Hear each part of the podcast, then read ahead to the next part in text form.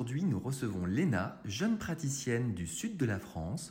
Elle nous a contactés pour savoir comment développer sa patientèle et créer un réseau de correspondants un épisode passionnant qui intéressera autant les omnipraticiens que les jeunes spécialistes. Bonjour Léna, bienvenue sur C2S Dental Talk, on est ravis de t'accueillir. Est-ce que tu peux te présenter pour commencer, euh, pour que nos auditeurs fassent un petit peu ta connaissance? Bonjour Marie, bonjour Mathieu. Euh, tout d'abord, bah, je voulais vous remercier euh, de faire part de la session d'aujourd'hui. merci de me permettre de discuter avec vous de plein de petites choses. Moi, je m'appelle Léna Benkiran. Il y a un an, j'ai rejoint le cabinet de mon père, situé à Cannes, sur euh, la côte d'Azur, sous le soleil euh, méditerranéen. Et moi, mon activité, c'est uniquement de la parodontie. Mon père, lui, par contre, a une activité qui est plutôt axée sur la chirurgie et euh, sur l'esthétique. Donc voilà, j'ai développé une nouvelle branche au cabinet et voilà, ça fait quelques mois que j'ai rejoint toute l'équipe. Je travaille en famille, ce qui est quand même très très sympa, avec une équipe que je connais quand même depuis très longtemps, au niveau des assistantes aussi. Donc ça, c'est vraiment une super expérience euh, pour moi.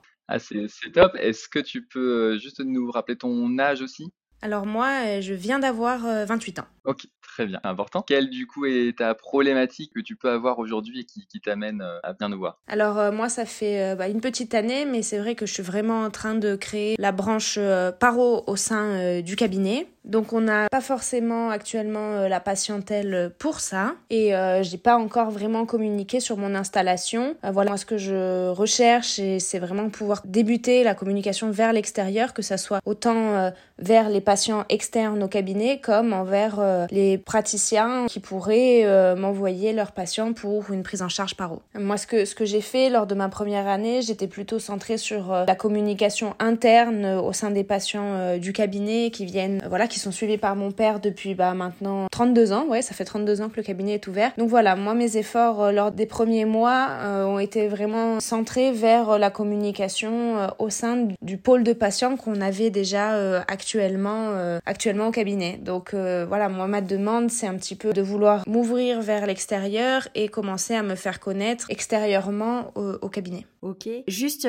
pour être certaine d'avoir bien compris, ton papa, il a une activité actuellement qui est une activité d'omnipratique ou une activité de paro? Non, lui, euh, il faisait pas vraiment de vraie prise en charge paro, il faisait un petit peu d'omnipratique, mais dès, dès qu'il avait besoin de faire euh, un vrai suivi et tout ça, lui, c'est pas quelque chose euh, qu'il proposait à ses patients.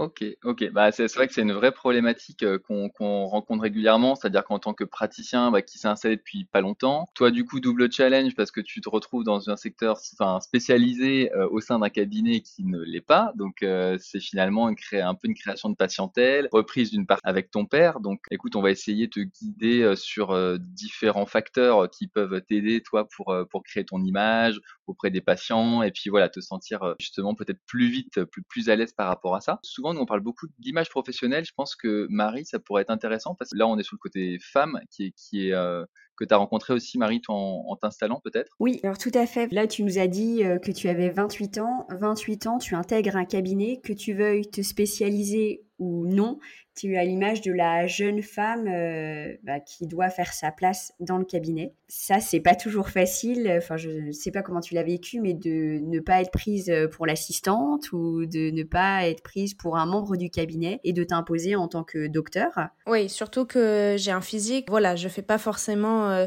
plus âgé que mon âge. Voilà, physiquement, je suis plutôt un petit bout de femme. Je suis pas quelqu'un qui se maquille trop et qui s'apprête euh, trop pour aller bosser. Mais oui, oui, ça m'est déjà arrivé que les patients se tournent plutôt vers euh, l'assistante pour raconter leurs soucis euh, plutôt que vers moi. Et ça te parle Donc voilà, oui, ça me parle, ça me parle, oui, oui.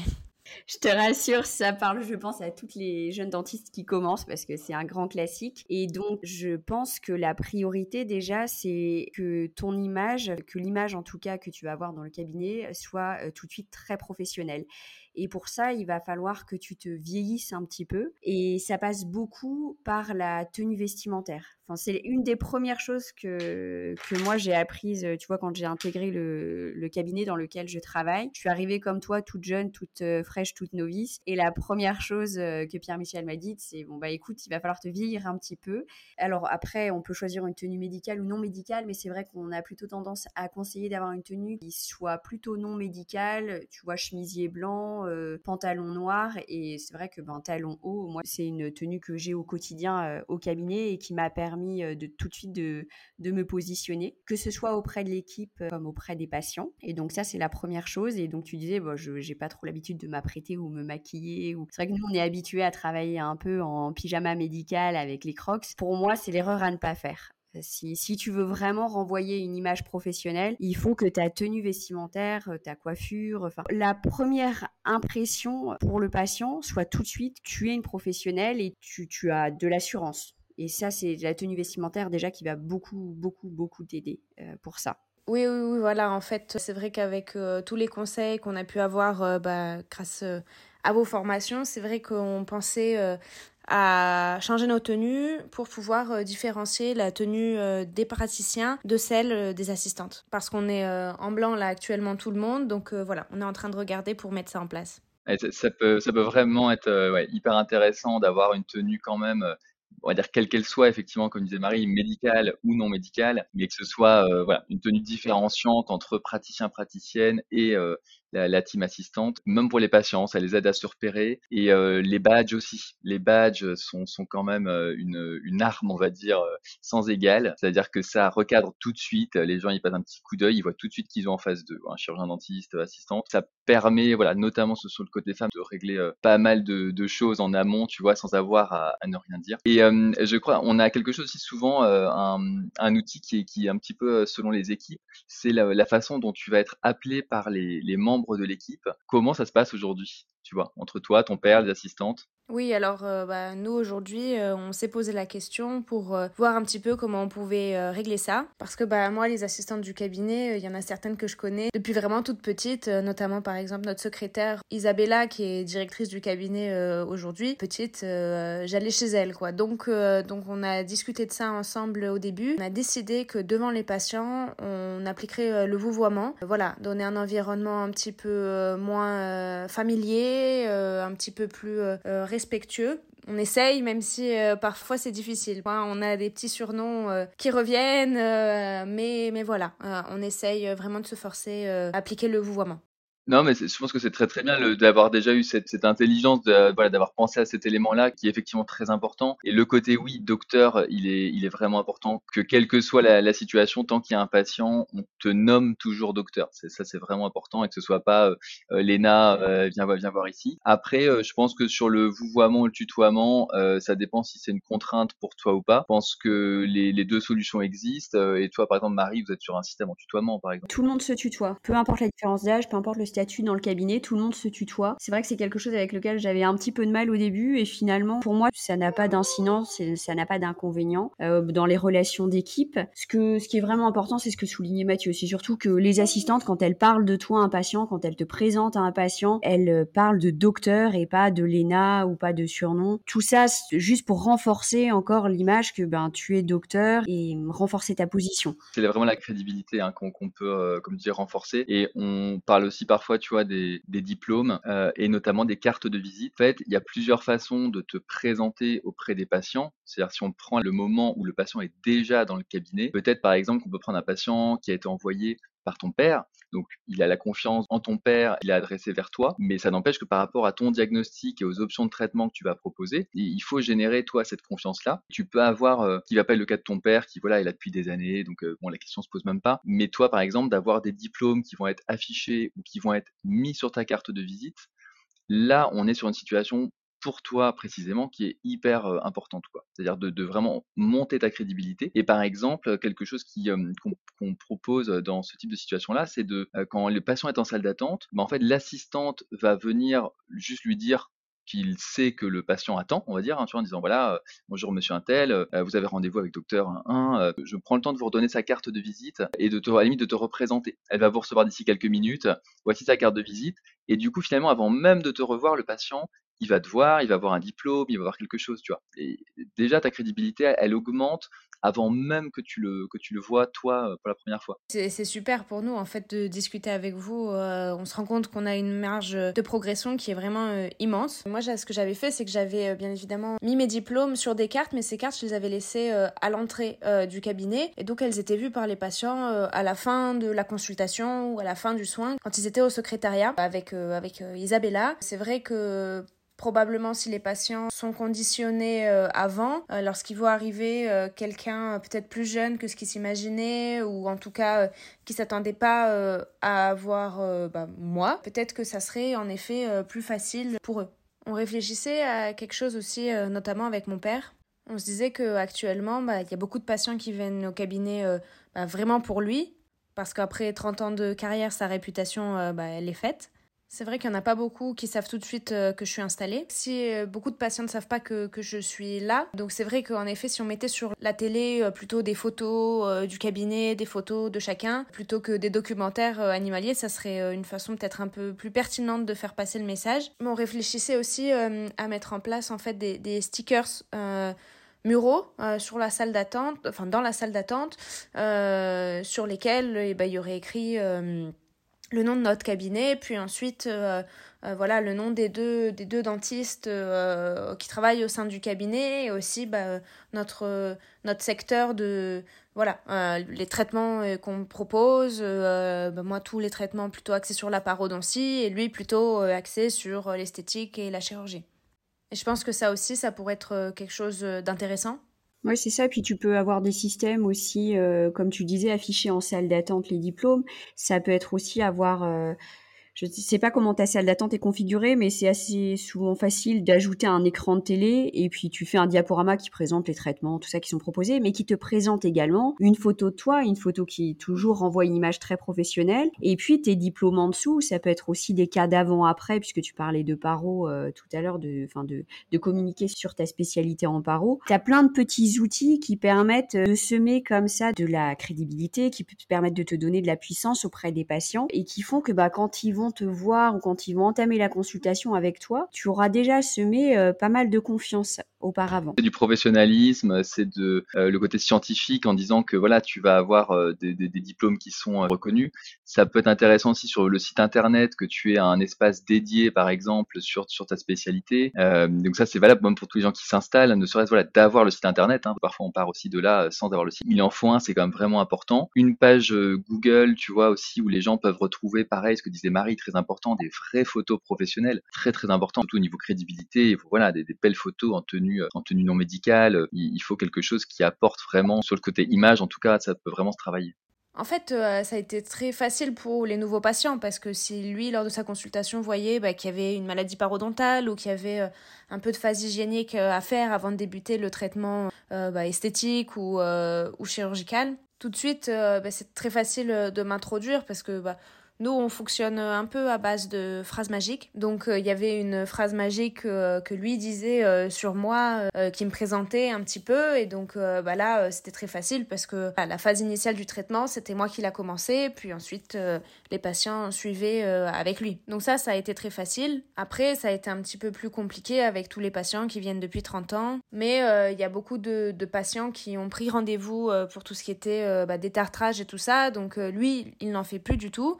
Donc c'était directement euh, avec moi. Et du coup, bah, au téléphone, euh, c'était la secrétaire euh, qui expliquait aux patients que j'avais rejoint le cabinet, que mon activité était centrée sur la parodontie et que du coup, c'est moi qui prenais la main sur tout ce type de traitement et que j'en profitais pour euh, faire un bilan complet, euh, notamment sur tous les patients qui n'étaient pas venus euh, depuis un moment. Il y a eu pas mal de patients qui ont mis leur suivi en pause avec le Covid, donc ça permettait de faire vraiment un vrai bilan radiographique, examen clinique, puis ensuite soins d'assainissement. Et que bien sûr, bah, si bien évidemment moi, lors de ma consultation, je voyais quoi que ce soit, euh, je passerai le message à mon père pour que lui puisse faire sa prise en charge, euh, voilà, de soins de, voilà, qui sont pas ceux que moi je propose. moi, j'ai eu quelques patients externes au cabinet qui ont été envoyés par du bouche à oreille car bah, on a des amis qui font partie du même domaine. Donc les amis des amis ont communiqué et ce sont ces amis, moi, qui me l'ont référé. Donc, en fait, on a beaucoup surfé sur les contacts qu'avait ma mère, qui elle était endo exclusive. Et donc, euh, elle a envoyé euh, un mail à tous ses praticiens euh, qui lui réfèrent, en tout cas les praticiens les plus proches, qui lui référaient beaucoup. Donc, ce qui fait à peu près 150, 150 correspondants. Donc elle a envoyé ce mail en leur disant que voilà, je, je m'installais et qu'elle avait pris la liberté de me communiquer leurs coordonnées pour que je puisse prendre contact avec eux. Et du coup, dans un deuxième temps, euh, j'ai envoyé mon courrier de présentation avec du coup euh, explication de, ma de mes formations, de mes différents diplômes et de tous les traitements euh, que je pouvais proposer aux patients. C'est très très bien ça. Est-ce que tu peux aussi, est-ce que tu as regardé au niveau de la concurrence que tu as sur ce secteur de, de spécialistes paro? Il n'y en a pas de partout. Alors c'est vrai que de l'implanto, il y a beaucoup plus de praticiens qui font de l'implanto, mais ça, je le savais déjà.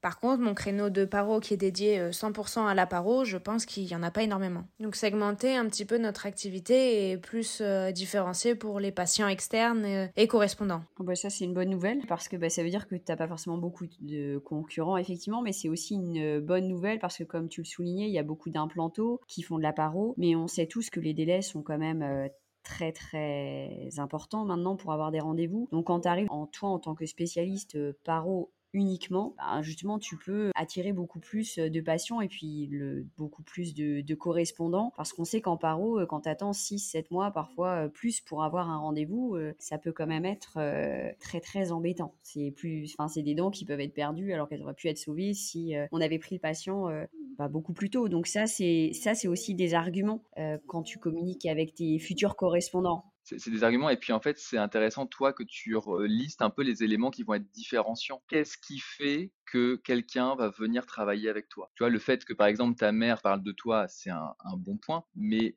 il faut te mettre deux minutes dans les baskets d'un praticien euh, omnipratique, euh, globalement, ça, ça va être ce que tu auras en face. Euh, qu'est-ce qu'ils vont faire qu'ils auront envie de travailler avec toi? Et ce que souligne Marie, c'est hyper important, par exemple, c'est le délai. Ça, par exemple, le délai, c'est un point très très important, parce qu'en fait, en te mettant ces axes-là, tu vas savoir sur quoi communiquer, et le jour où tu vas avoir l'opportunité de rencontrer quelqu'un ou de discuter, ben, tu vas savoir sur quel point tu vas insister, tu pas besoin d'en donner 10 000, mais il y en a quelques-uns qui vont être plus importants. quoi. L'idée de faire une lettre, comme tu l'expliquais, en te présentant, présentant tes cas, ça c'est très intéressant, mais encore euh, plus intéressant et encore plus performant et encore plus efficace, c'est de parler en pourquoi. Ce que te dit Mathieu. Tu te mets dans les chaussures de l'omnipraticien que tu en face de toi. Pourquoi est-ce que vous avez tout intérêt à m'adresser des patients? Parce que je ne fais que de la paro, donc j'ai des délais plus courts. Parce que je ne suis spécialisée qu'en paro et donc je vais gérer le patient de A à Z maintenance inclus. Parce que quand tu omnipraticien, ce qui est souvent agaçant, c'est ça, si tu envoies vers le paro. Et puis après, quand on te renvoie pour les maintenances, bah, c'est contrôle des tartrages tous les six mois et on sait très bien que tout ça, ça engorge l'agenda. C'est un peu compliqué à gérer. Donc, euh, si ton argument est que toi, tu gères les maintenances de ton patient, bon, bah, déjà, euh, ça, euh, c'est un point positif. Après, il faut essayer aussi de regarder ce quels peuvent être les freins au fait de t'adresser à toi des patients. Le frein que moi, je vois tout de suite, c'est que tu travailles dans le même cabinet qu'un omnipraticien. Et ça, c'est souvent un frein parce que tu veux bien adresser ton patient, mais tu as quand même envie de, ben, de le récupérer quand il y a d'autres choses à faire derrière. Tu n'as pas envie que le patient il soit euh, finalement euh,